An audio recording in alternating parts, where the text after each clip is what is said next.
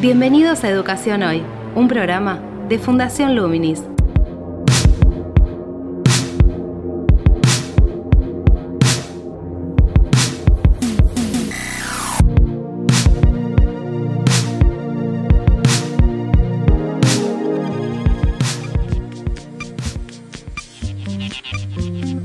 Hola, ¿qué tal? Soy Gabriel Latorre, estoy dando comienzo a una nueva emisión, un nuevo podcast de Educación Hoy, este programa de Fundación Luminis enfocado en educación. Aquí estamos con Marcos Orteu. ¿Qué tal, Marcos? ¿Cómo te va? Gabriel, ¿cómo estás? Bien acá de acompañarte en este podcast mensual, el boletín mensual, como lo llamamos actualmente en Internet. Así es, todas las semanas emitimos un boletín y una vez por mes este formato en el cual le damos prioridad a una entrevista con un especialista sobre alguna temática en particular.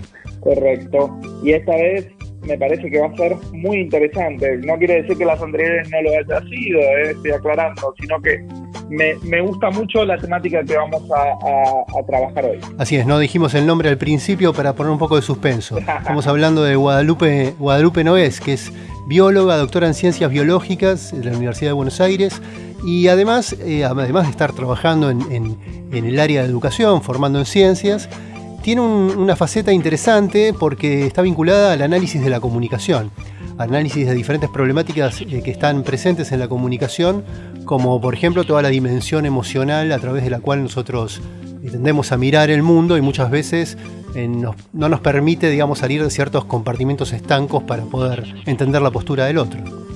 Correcto, me parece que es fundamental en este momento, dado la, la, vorágine de información en la cual estamos inmersos, lo, importante que es la, información que recibimos para nuestro estado emocional en medio de esta pandemia, cuarentena, y a su vez eh, la cantidad de información dudosa, falsa y problemática que gira en las redes sociales, medios y compañías. Que me parece que es una, una entrevista que va a ser eh, que va a agregar mucho a nuestros oyentes.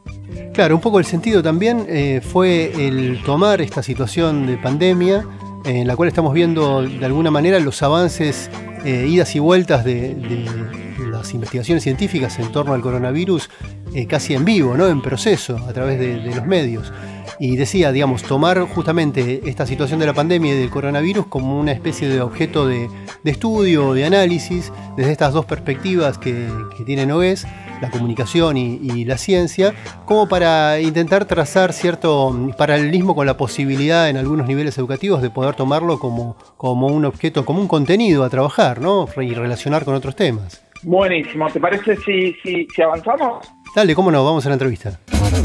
Ciencia, en Educación Hoy. ¿Cómo ves vos la formación en ciencias actualmente? Eh, bueno, eso es una, una de las, yo creo que falencias que tenemos no solo en nuestro país, sino en general en, el mundo.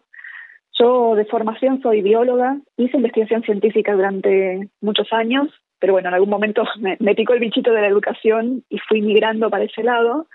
Y algo que nos pasa a los que venimos de, de la ciencia, digamos, de, en mi caso de un laboratorio, ¿no?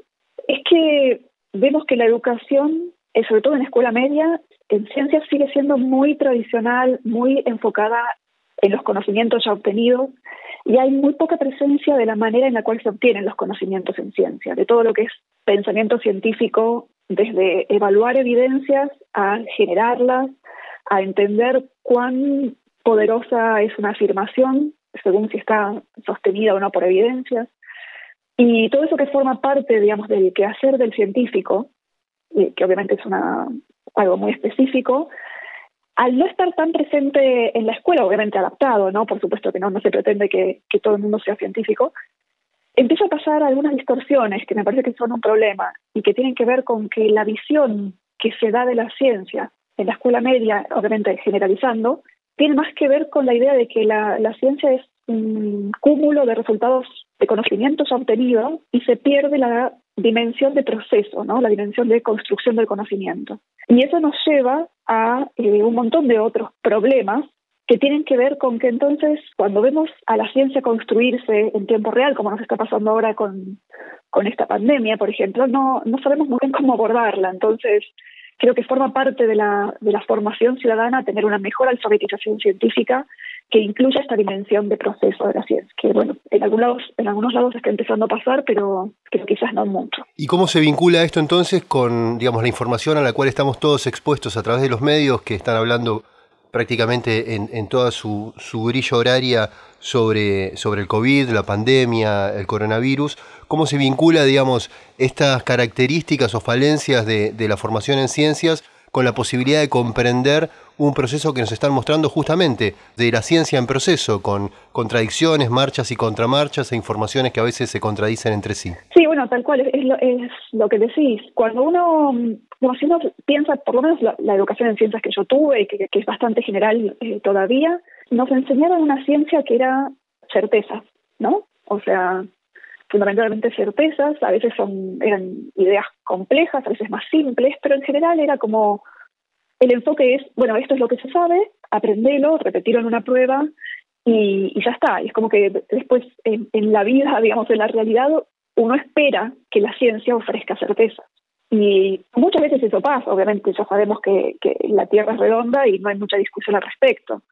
Pero en este caso, en esta pandemia, con este virus, con todo lo que está pasando, lo que estamos viendo es la ciencia en tiempo real, la ciencia aprendiendo sobre la marcha con este proceso, ¿no? Entonces están haciendo experimentos, observaciones, se hacen análisis evolutivos del virus, eh, se buscan tratamientos, curas, bueno, vacunas, ¿no? Y la ciencia en tiempo real es muy distinta de la ciencia escolar que se suele presentar. Está llena de incertidumbre. A medida que van apareciendo evidencias, es esperable que estas evidencias se contradigan, o se complementen o que un, no sé que un día parezca que las cosas son de determinada manera y dos semanas después a la luz de nuevas evidencias eh, nos damos cuenta de que no de que eso que creíamos estaba mal que en realidad eh, había algo que no habíamos tenido en cuenta lo que sea no y eso en realidad en un punto es como la, bueno para mí que obviamente eh, elegí este camino no pero una de las bellezas de la ciencia porque el hecho de poder ir aprendiendo de poder usar eso que aprendemos para tomar mejores decisiones de entender que, que vamos consiguiendo pequeñas certezas y que a veces retroceder y darnos cuenta de que algo estaba mal forma parte de ir hacia adelante, no ir hacia atrás, porque es aprender más. Y ese proceso de la ciencia que hoy vemos en tiempo real está provocando que las recomendaciones de las autoridades sanitarias, por ejemplo, vayan cambiando también con el correr de los días. Y eso es no solamente esperable, porque cada vez sabemos más, sabemos como humanidad más, ¿no? Sino también deseable. O sea, ¿qué más queremos? Que, las recomendaciones se actualicen en base a la nueva información.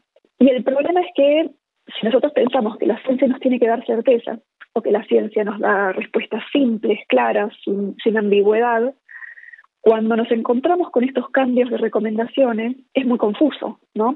Porque pensamos que, bueno, entonces estos científicos realmente no, no saben nada o no, ¿cómo puede ser que un día me digan que hay que hacer tal cosa y una semana después me digan que hay que hacer otra? Y es, es un problema porque en realidad el proceso de la ciencia está, yendo, está llevando todo el conocimiento en promedio hacia adelante, cada vez sabemos más, con marchas y contramarchas, ¿no?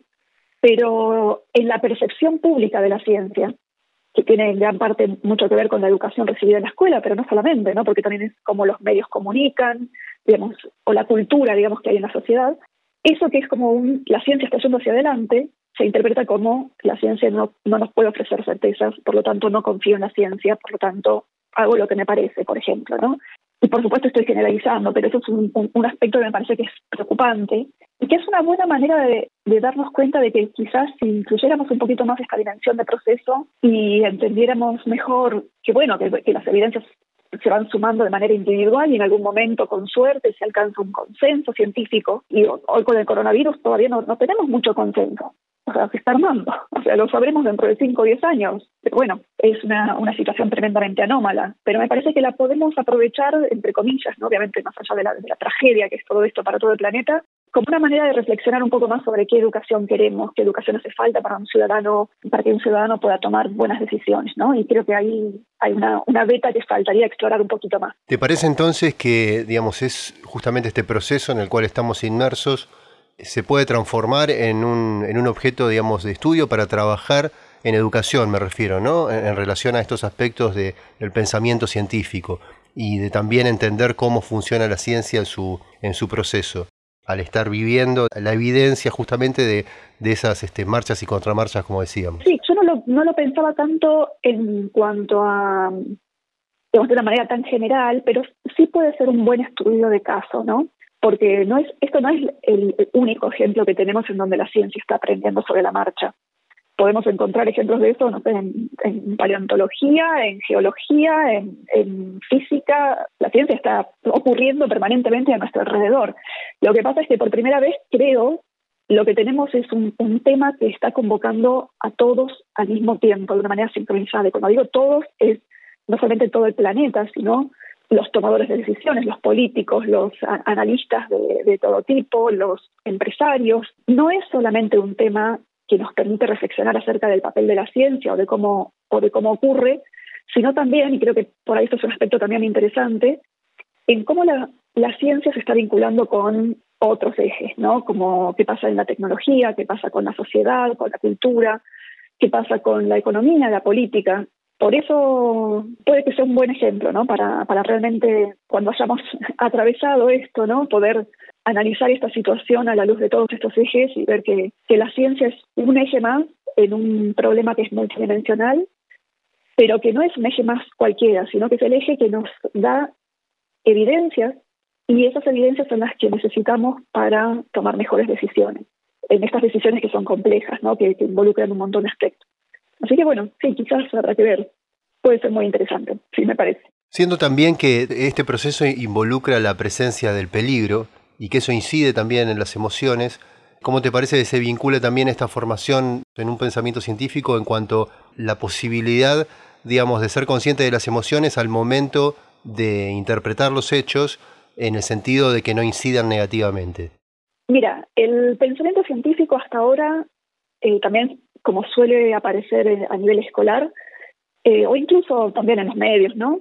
Suele ser esta, esta idea como de de que nuestra mente es racional y funciona siempre prolijamente y que eh, analizamos los hechos y sacamos conclusiones como si esto fuera fuera un, caminito prolijo que uno puede recorrer de un paso por vez, ¿no? Y lo que sabemos, y también lo sabemos en gran parte gracias a la investigación científica eh, de estos temas, es que las personas no pensamos así realmente. Las, las personas solemos pensar en una mezcla de razonamientos cuidados y también de emociones, de, de miedos, de desconfianza, de percepción de que, que, nosotros somos los que pensamos bien y las otras personas son los que se equivocan y no solemos pensar que nosotros podemos estar equivocándonos. Hay muchísimos temas que no son, o sea, por lo menos son emocionales con esto del, peligro que vos decís, eh, y en este caso concreto creo que también se suma otra cosa que es el, la urgencia, ¿no? Que eso también es algo poco común, sobre todo en temas tiene una pata científica como este, la urgencia en el sentido de que si esto no fuera un tema urgente, los, los científicos estarían investigando en sus laboratorios, en el campo, como hacen siempre, y en algún momento se iría sabiendo más, y eso unos años después se sumaría al conocimiento, digamos, de la sociedad en general, ¿no? Pero en este caso es distinto, porque tenemos que tomar decisiones.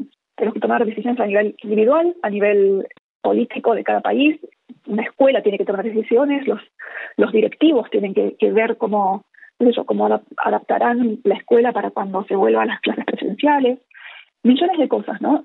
Y con esta urgencia tenemos que decidir, y tenemos que decidir con los pocos elementos que tenemos. Entonces eso también es una situación anómala.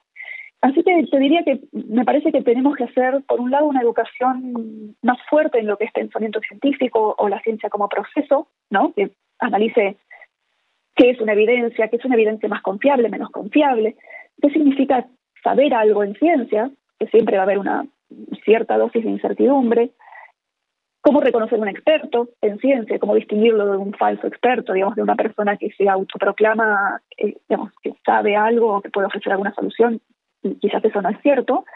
Y por otro lado, esto que estás diciendo vos, que es cómo podríamos enseñar mejor, deberíamos enseñar mejor a reconocer nuestras propias emociones, a reconocer que las personas con las que interactuamos tienen sus propias emociones o, pueden estar eh, en situaciones que hacen que esa información que reciben o que recibimos nosotros no esté siendo analizada de la mejor manera posible.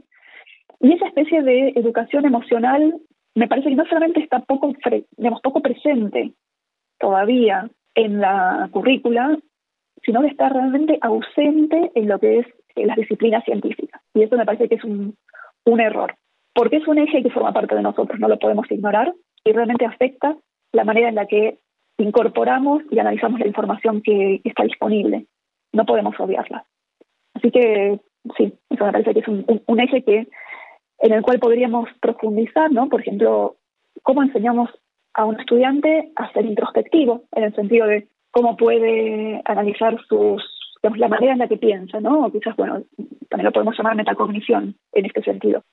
Si yo aprendo a entender cómo aprendo y a entender cuándo estoy entendiendo, todo mi proceso de pensamiento va a ser más eficiente, mejor, ¿no? Va a estar también más, más atento a descubrir que quizás me equivoqué y actualizar mis ideas en base a, a eso, ¿no? A ese análisis.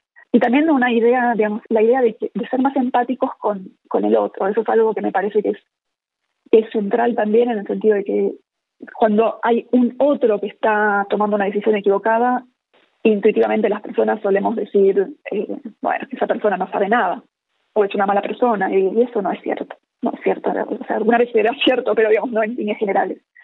Así que bueno, son como dos patas que creo que se complementan, ¿no? La idea de la, de la educación en, científica que incluya el aspecto de proceso y también la, la, educación emocional. ¿Cómo te parece que se puede trabajar esta forma de metacognición cuando estamos inmersos, cuando también los chicos están inmersos en un contexto en el que las altas dosis de información a las que estamos expuestos a través de múltiples pantallas, mediadas por tecnologías que llevamos incluso en el bolsillo como el celular, generan instancias de, cierto aturdimiento y que a su vez, digamos, parte de ese aturdimiento tiene que ver con informaciones que circulan, que conectan con algún aspecto del marco de creencias de cada uno de nosotros, por lo cual también generan cierto grado de empatía. Sí, totalmente. Bueno, eh, por supuesto que en una situación tan crítica y anómala como esta es difícil todo esto, ¿no? es, difícil en tiempos normales, no lo va a ser ahora, pero esto que estás comentando es, un aspecto central también, porque eh, estamos sumergidos en este exceso de información uno podría decir, bueno, la información nunca sobra, ¿no? ¿Cuál es el problema? Pero si la información nos está abrumando y dice estar todo el tiempo conectados o todo el tiempo estar expuestos a la información, eso nos despierta una especie de reacción defensiva en la cual rechazamos la información y se vuelve un problema. Y si encima sumamos eh, otro otro problema, otro aspecto de esto que bueno que no es propio de esta época, sino que está desde siempre, pero quizás ahora también con con el acceso permanente a Internet y a, los medios está intensificado, tenemos el, el, problema de la, de la, desinformación. Y la desinformación es desde noticias inventadas a distorsionadas, a manipuladas, a um, cosas sacadas de contexto. Entonces, cuando la desinformación, que en general además siempre suele tener un, un componente emocional muy fuerte, que nos da miedo, que nos da esa sensación de urgencia, cuando estamos tan metidos en medio de la información y la desinformación, y eso nos agota, y decimos, bueno, fuera de acá, salgan, nos encerramos más. Y cuando nos encerramos, somos más refractarios a incorporar información valiosa y nuestras decisiones personales o, colectivas se van a se van a ver eh, afectadas, ¿no? Yo creo que ahí también hay una, una, un aspecto que se puede se puede fortalecer en la escuela. Obviamente estoy pensando en ejes que son más allá de, cada disciplina, ¿no? Se podrían pensar en, talleres transversales o, bueno, como nuevas materias, me parece. Pero es algo que se está empezando a hacer en otros países del mundo, así que yo con eso tengo alguna esperanza, que es hacer una especie de educación en, en cómo funciona la información y en cómo funcionan los medios de comunicación.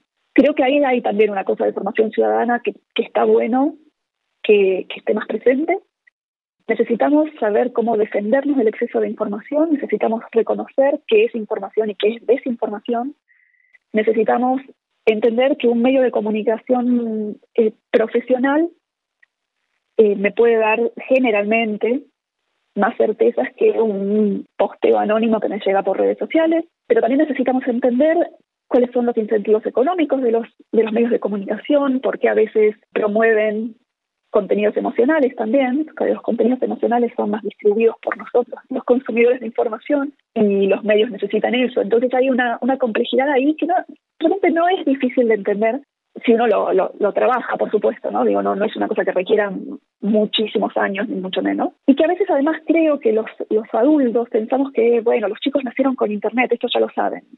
Y no lo saben, no lo saben. Los que trabajamos en el aula hace muchos años tenemos muy en claro que si los chicos tienen que buscar información en alguna fuente, van directo a Internet y de Internet se quedan con el primer resultado de la búsqueda o el segundo. No, no tienen generalmente, salvo que alguien se los haya enseñado adrede, no tienen generalmente las herramientas para discriminar una información de calidad de, de una que no, que no lo es. Así que eso, ni hablar, me parece que también también necesitaríamos eh, fortalecerlo. ¿no? Desde ese punto, entonces te, pregunto eh, algo que también desarrollas en tu libro y en términos prácticos, en relación también a que le puede servir a un docente incluso para él mismo discernir cuándo alguien sabe y cuándo no de lo que está hablando. Digo, cuando se presentan como expertos en un medio o son presentados como expertos en un medio en relación a un tema en particular.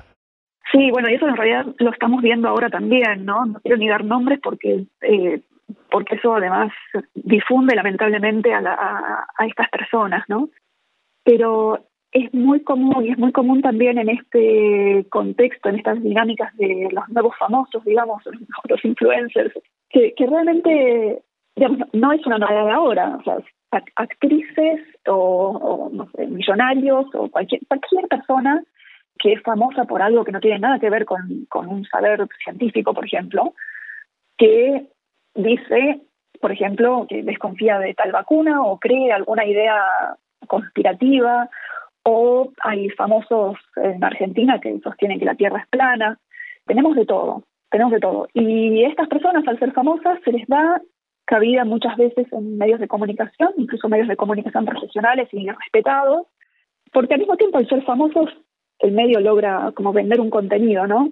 Y es un problema. Y creo que es un, problema que se está subestimando, porque no porque una persona sea famosa tiene gran talento artístico, ¿no? No, eso no se discute, pero no por eso tiene por qué estar dando de manera pública consejos o ideas que están, que están equivocadas en base a lo que se sabe científicamente, ¿no? Y en ese sentido me parece que, bueno, esos son claramente falsos expertos, pero cada vez que aparecen estas personas aumenta la confusión general. Y es como no sé, que incluso cuando uno trata de hacer las cosas bien a nivel de, educación, ¿no? Y trabajas en el aula con tus estudiantes, en tu mini mundo, ese mini mundo tan rico y maravilloso del aula, después con el bombardeo de falsos expertos en, redes, en medios de comunicación, es como, o sea, es como que se te inunda el bote y uno lo trata de vaciar con un dedal, ¿no? Hay una responsabilidad que creo que todavía no se está tomando tampoco demasiado de estas personas que no solamente de, los, de estos falsos expertos, sino de, de los que les dan cabida, ¿no? De los que ayudan a, difundirlos. Después puertas para adentro, que cada uno piense lo que quiera, qué sé yo. Pero bueno, ahí esto quizás es, bastante claro distinguirlos, pero después tenemos también, por ejemplo, ahora con, con la pandemia, hay gente que, se, que está vendiendo tratamientos falsos contra el coronavirus, cosas que son incluso dañinas y es permanente esto es permanente y está pasando. Entonces, equivocarnos, digamos, o no tener la capacidad de darnos cuenta de si alguien es un experto real o es un falso experto, no solamente es equivocarnos en cuanto al conocimiento, eh, tiene una consecuencia en salud que es muy, muy concreta. O sea, si yo me equivoco y decido mal, me puedo morir. Entonces, realmente no es trivial, es, urgente que aprendamos a hacer esto y que, sea, que podamos discriminar la información, que podamos discriminar al verdadero experto, que podamos entender que la ciencia en este momento, por ejemplo, en este tema, no nos va a poder ofrecer respuestas definitivas ni claras. Y bueno, entonces tenemos que elegir muy bien nuestras fuentes de información, ¿no? Y, entender bien a quién, seguir las recomendaciones de quién. Y bueno, vos comentabas lo de, lo, de mi libro. Mi libro, bueno, Pensar con otros, lo escribí hace ya más de un año, antes de todo esto, obviamente, y ya hay, muchos que me están diciendo como que es una, época en la que están leyendo o releyéndolo y, y, que les aporta en este contexto tan confuso, ¿no? Así que bueno, en un punto eso me alegra, que suma un poquito. Porque es en los contextos confusos y complejos como este en el que aparecen estos falsos expertos, esta desinformación, todo está pasando ahora y, es realmente grave. ¿Cómo podemos formar a los, a los chicos también en aprender a, dialogar, digamos, con, con otros que tienen ideas diferentes a las de uno, e incluso cuando sucede que, tomando el ejemplo de falsos expertos o expertos parciales, que parte de su información en realidad no está basada concretamente en evidencias, toman uno de los interlocutores, en este caso puede ser un alumno, puede ser una familia, toma, digamos, esa información como una verdad, la incorpora a su marco de creencias y la sostiene en un diálogo con un otro. Eh, sí, bueno, ese es uno de los, lo que estás preguntando es uno de los, temas de los, que me estoy, de los que me estoy ocupando en los últimos tiempos, porque es una traba que si no la superamos no hay manera. Y los que trabajamos en educación eh, necesitamos más herramientas en esto. Me parece que, que, muchas veces pensamos que con explicar un tema ya está, ya el estudiante lo, lo incorporó. Y no, no es así. Y mucho más en estos temas emocionales o que son realmente multidimensionales, ¿no? A mí me parece que lo central es ver que algunas cosas que son antiintuitivas en un punto, que es que, por un lado, la información hace falta siempre y tiene que ser eh, la mejor información disponible, y transmitirla de la mejor manera y de la manera más honesta posible, ¿no? Explicarla lo mejor posible, con paciencia, como hacemos siempre. Pero después tenemos que entender que si la otra persona, en el caso de docentes, por ejemplo, nuestros estudiantes, tienen su marco de creencias, sus experiencias, o confían en determinados referentes que no son los más confiables, pero bueno, es lo que, es lo que creen, lo que piensan, para llegar a ellos necesitamos destrabar un montón de otras cosas. Necesitamos un acercamiento empático, de mucha escucha, no nosotros pararnos en una posición de escucharme a mí que yo sé de esto, te voy a explicar, eso generalmente no va a funcionar y si en cambio escuchamos mejor qué es lo que les pasa a ellos, si entendemos de dónde viene lo que piensan, ahí podemos de a poquito como ir eh, desentrañando eh, el problema, ¿no? Y, y se llega. Y se llega, bueno, quizás no siempre, por supuesto, pero es como todo, ¿no? O sea, con, vínculo humano, con confianza, eh, toda, toda comunicación funciona mejor. Y eso también pasa en el aula, ¿no? Entre docentes y estudiantes. Hay que fortalecer la confianza, que los chicos confíen en nosotros. Digo chicos porque en general, o sea, de aulas de secundarios, no de adolescentes. Y no van a confiar porque les digamos que somos confiables. Tenemos que demostrarlo con nuestros actos, ¿no? Y ser respetuosos con ellos y tratarlos siempre bien. Y de a poquito ir desafiando esas ideas que tienen o ir aportándoles algunos puntos de vista que puedan aceptar. Pero mucha paciencia y mucho amor. Esa sería mi sugerencia, quizás. Hablaste del aula como un micromundo y lo es, y este proceso que acabas de describir es algo que se puede desarrollar y, generar esos, esos vínculos de confianza mutuos con instancias de horizontalidad. Pero a su vez, digamos, ese trabajo del micromundo del aula está inscrito en una sociedad como la nuestra, en la cual, por decirlo una, con una metáfora eh, popular, estamos muy, digamos, imbuidos de un pensamiento camiseta, en el cual se defienden posiciones de una manera casi como si fuese un bloque sin, sin, sin ninguna fisura por la cual se pueda, se pueda abrir una brisa que venga en un sentido opuesto al cual uno avanza. ¿no?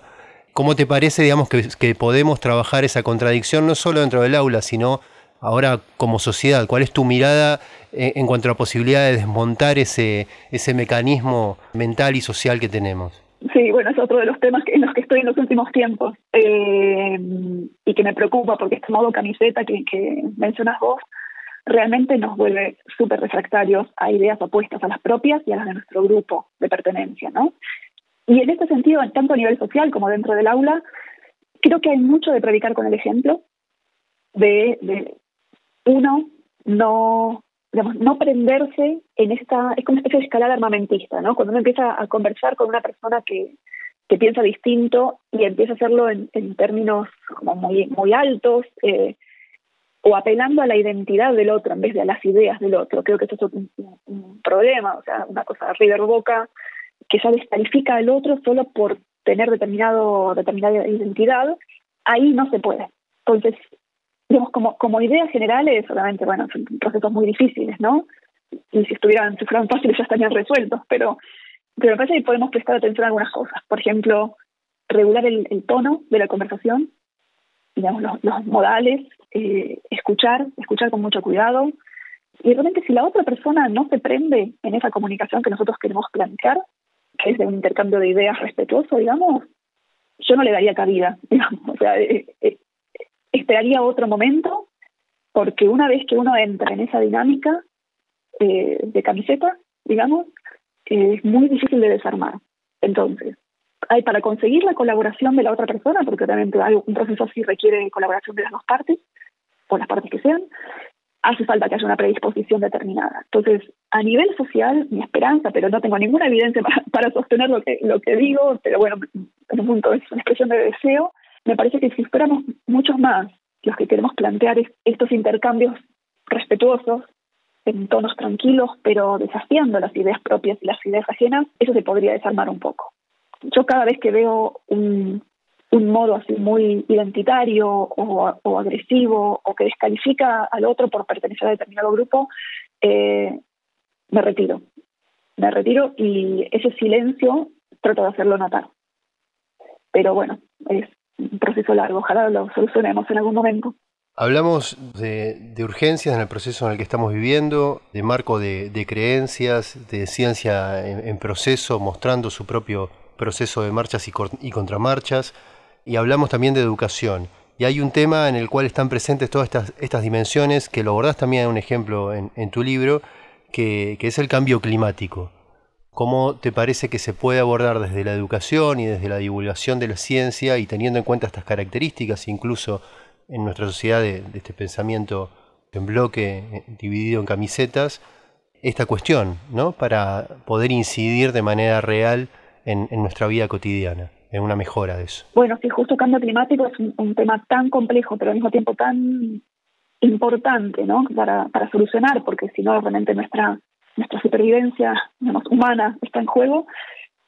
creo que es algo que se puede trabajar en, en, todos los ejes que estuvimos mencionando antes, ¿no? Por un lado está el aspecto científico. Eh, en este caso, a diferencia de lo que está pasando con la pandemia, yo diría que eh, es un ejemplo muy, muy claro de una situación científica muy compleja, pero en la que sí hay consenso científico. O sea, está claro lo que está ocurriendo. Quizás no, quizás haya más, más dudas o más, o más debate alrededor, alrededor de qué medidas hay que tomar para contrarrestar o para resolver el problema, porque bueno, son medidas que de vuelta involucran aspectos, otra vez es multidimensional el problema, ¿no? O sea, involucra aspectos económicos y sociales y políticos y digamos, cada sociedad es diferente y tiene sus tradiciones y, acepta las, las recomendaciones de manera diferente, ¿no? Entonces, eso es, un poco más complejo. Pero lo que es la parte de la ciencia, de que está ocurriendo un cambio climático y que se debe en gran parte a la actividad humana, eso ya, ya está, es como una, una verdad en términos científicos, ¿sí? Con todas las salvedades de lo que podemos llamar verdad en ciencia, ¿no? que, es como para otra, otra discusión en otro momento. Pero ¿qué termina pasando? O sea, quizás no está tan presente en Argentina porque no es un tema del que se esté hablando a nivel social de una manera muy masiva. Por ahora yo creo que es una discusión más de nicho. Pero en otros países, sobre todo en Estados Unidos, en donde es un tema que enseguida se polarizó y los demócratas y republicanos recibieron el tema de, manera diferente, con una cosa muy generalizando mucho, en donde los conservadores rechazan el cambio climático y los demócratas lo, aceptan y lo consideran un problema muy serio, ahí es muy difícil. Por suerte en nuestro país eso no está tan claro. Me parece que tenemos que tener mucho cuidado de que no se genere de esta especie de alineación identitaria, ¿no? De, de un, determinado partido con determinada postura respecto de algo que no admite matices en términos científicos, ¿no? O sea, uno puede tener distintas posturas en cuestiones ideológicas, pero no en si un hecho de la realidad es, ocurre o no ocurre. Sabemos que ocurre. Entonces, en este sentido, pues, de cambio climático, tenemos que prestar atención a las evidencias, a quiénes son los expertos, eso también es bastante claro, al consenso científico, a entender dónde está la incertidumbre y cuánta es, dónde está la complejidad. Todo eso es el eje de pensamiento crítico y de ciencia como proceso que habíamos comentado antes. Después está también todo esto de eh, emocional, de introspección, empatía, entender cuáles son mis mi manera de pensar que puede estar como confundida o afectada por mi grupo de pertenencia y también todo lo que es entender cómo funciona la información, los medios, ¿no? O sea, lo que yo veo en los medios, ¿refleja la realidad o no? ¿Hasta qué punto? Yo creo que ahí es, tenemos un buen ejemplo, también un buen ejemplo para hablar en el aula, quizás mejor que pandemia, porque es un poquito más, es un poquito más sólido, ¿no? Y permite trabajar estilo proyecto, ¿no? Todas estas ideas. Bien, así pasó Guadalupe Nogués, bióloga y doctora en ciencias biológicas, una especialista que no solo está en el área de la ciencia, sino en el análisis de la comunicación y de las problemáticas que hay en la comunicación, como hemos podido escuchar. ¿No, Marcos? ¿Qué te pareció? La verdad que es muy interesante la entrevista. Eh, lamento no haber estado ahí para poder hacer preguntas, porque la escuchaba y me salían preguntas, pero la verdad que muy interesante y muy bien desarrollado todos estos temas.